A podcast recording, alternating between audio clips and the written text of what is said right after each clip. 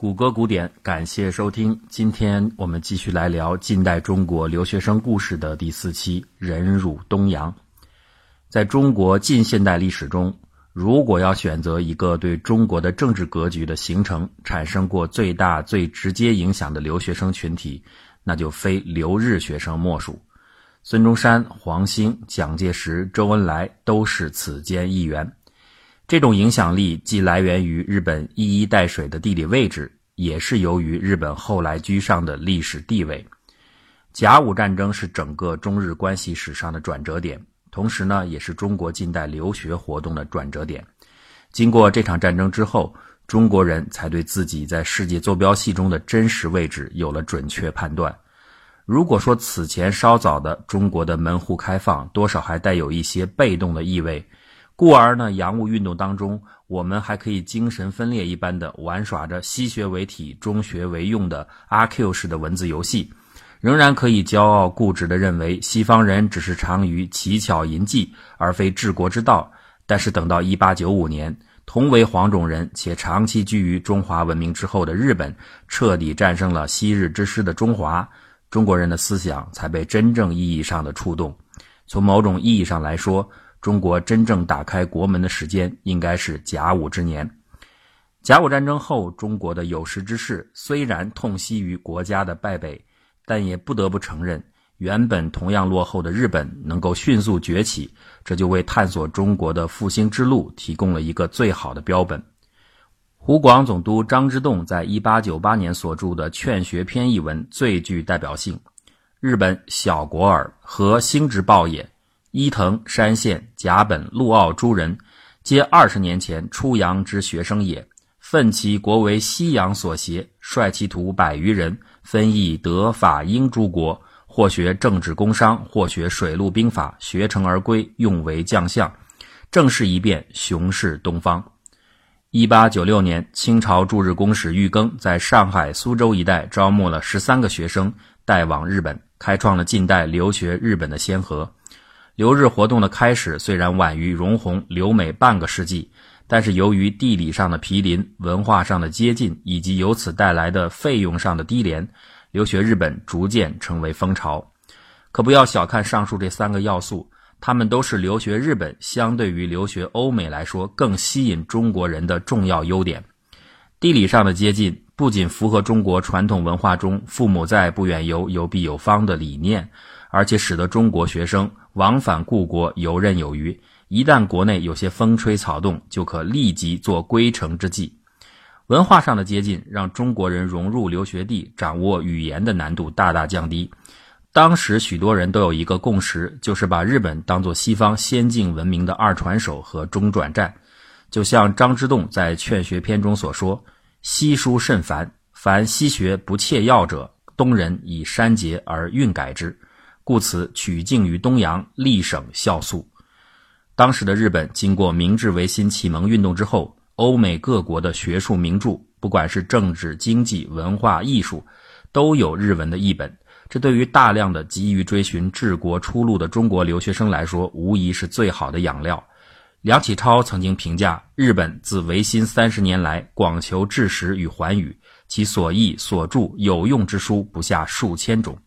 他刚到日本后，说自己啊，五年前患无书可读，无事可做；五月以来，则患应读之书太多，但觉目不暇接也。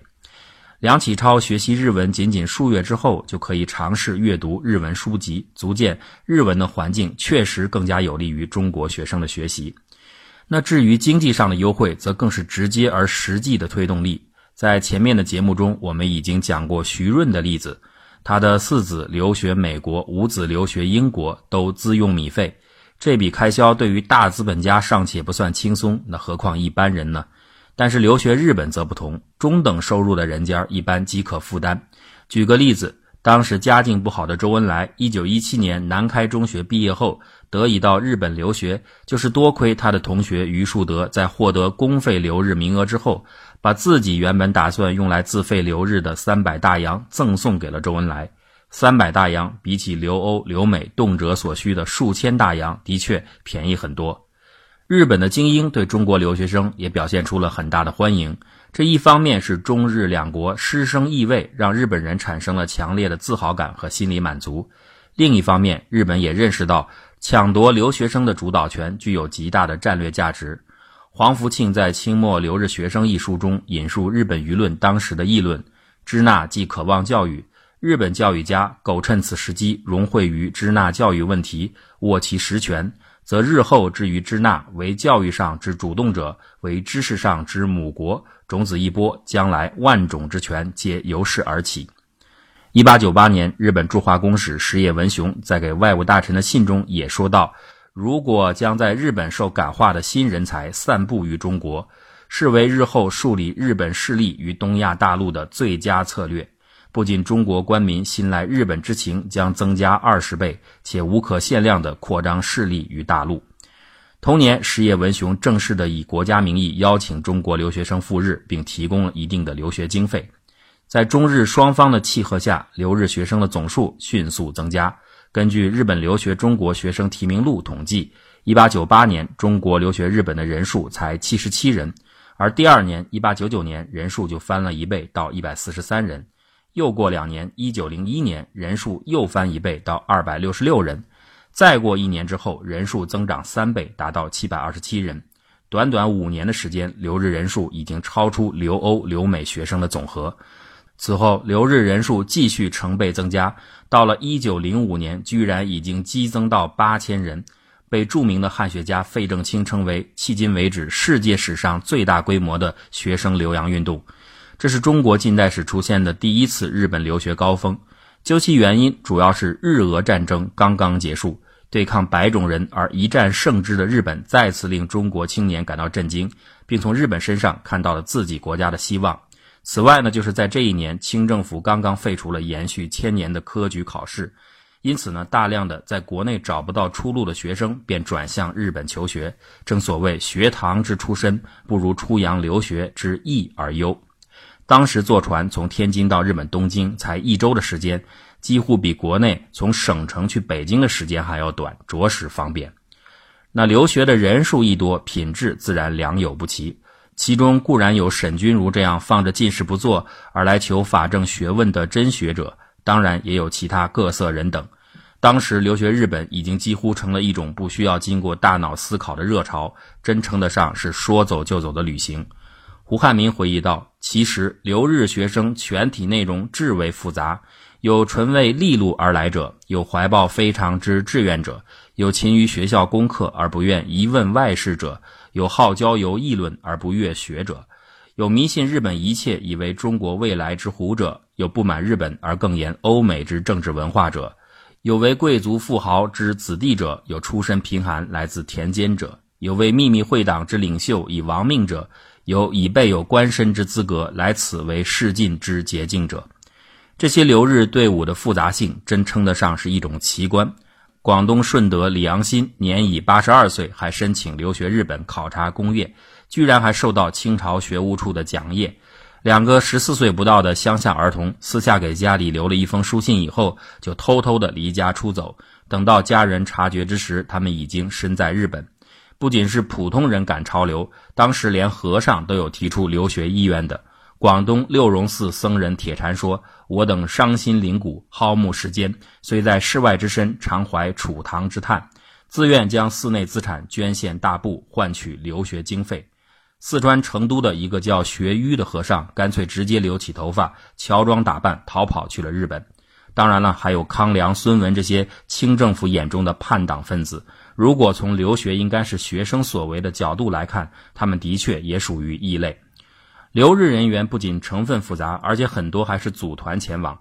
廖仲恺、何香凝是夫妇同行，曹汝霖、曹汝锦是兄妹提携，杨度带着女儿杨庄，钱寻带着两子一媳一婿。最夸张的是一九零六年，山东登州有个留日学生回乡休假的时候，逢人就劝，结果回去的时候带走了八九十人。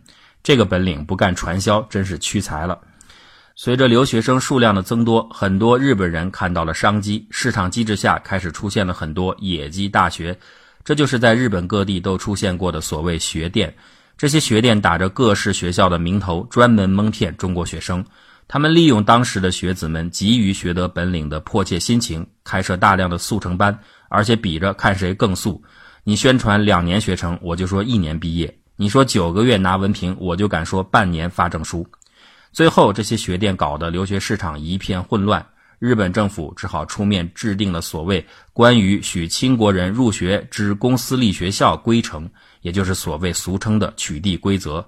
取缔规则原意是规范教学秩序，却被大量的中国留学生视为强烈的种族歧视。此规则之名乃清国留学生取缔规则也，故无论其内容若何，吾辈亦不可忍受。客观地说，这套规则中并没有十分的贬低中国学生之意，但仅仅因为它的名称就让留学生感到愤怒，实在是中国人多年屈辱的积累。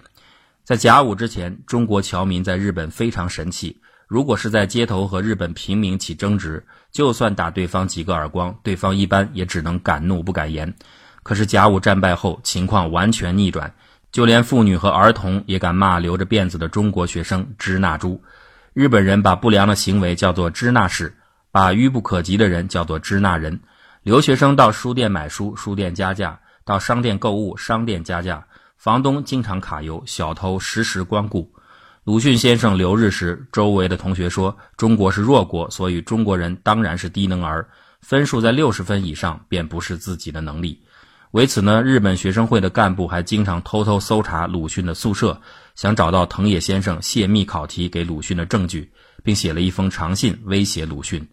日本公立大学图书馆明明藏书丰富，却常常以缺少藏书为由，要求中国学生自己抄笔记。日本学校平时要上一些稍微关键一点的课程，就会要求中国学生退学。凡此种种，不可胜数。翻看一下近代留日中国学生的日记，可谓字字血泪。我们来看看郁达夫在沉沦中的呐喊：“我何苦要到日本来？我何苦要求学问？既然到了日本，那么自然不得不被他们日本人轻侮的。中国呀，中国，你怎么不富强起来？我不能再隐忍下去了。”再听听郭沫若在《行路难》中的控诉：“日本人哟，日本人，你忘恩负义的日本人哟。”我们中国究竟何负于你们？你们要这样的把我轻视？你们改悔了吧？你们改悔了吧？不怕我娶的是你们日本女儿？你们如不改悔，我始终是排斥你们的。便是我的女人，也始终是排斥你们的。对比一下留美的胡适对以色家第一故乡的眷恋，还有留英诗人徐志摩对康桥的一往情深。日本留给留学生们记忆中的屈辱，似乎更加凸显出来。就在这样备受欺侮的环境下，中国留学生忍辱负重，砥砺求学。他们既需要冷静理性的留在日本学习日本先进的知识，又每每在中国受到日本侵犯的时候怒不可遏的弃学归国。这就造成了中国留学日本历史上一种奇特的现象：留学人数如过山车般的震荡。一九零五年，因取缔规则，中国留学生开启了大规模集体归国的先河。此后，一九一一年辛亥革命，一九一五年反对二十一条，一九一八年反对中日军事协定，一九二八年抗议日本出兵济南，一九三一年抗议日本占领东北。每次都有大部分的留学生集体中断学习，返回中国。直到一九三七年，中日全面战争爆发后。这一次，中国留学生几乎全部返回祖国，再也没回来，而留洋日本的历史也基本结束。到这里，我们关于近代中国学生留洋史的讲述暂且停下了。其实，绵延百年的这段历史中有多少血泪，多少豪情，又有多少龌龊，多少晦涩，根本不是这么一个小小的篇幅所能容纳。最后，我想用留学德国的著名教育家。和蔡元培并称“北蔡南马”的华东师范老校长马君武教授留学时的一首诗来结尾：“故乡五复汝，岁岁远别离。万里生还日，六州别战时。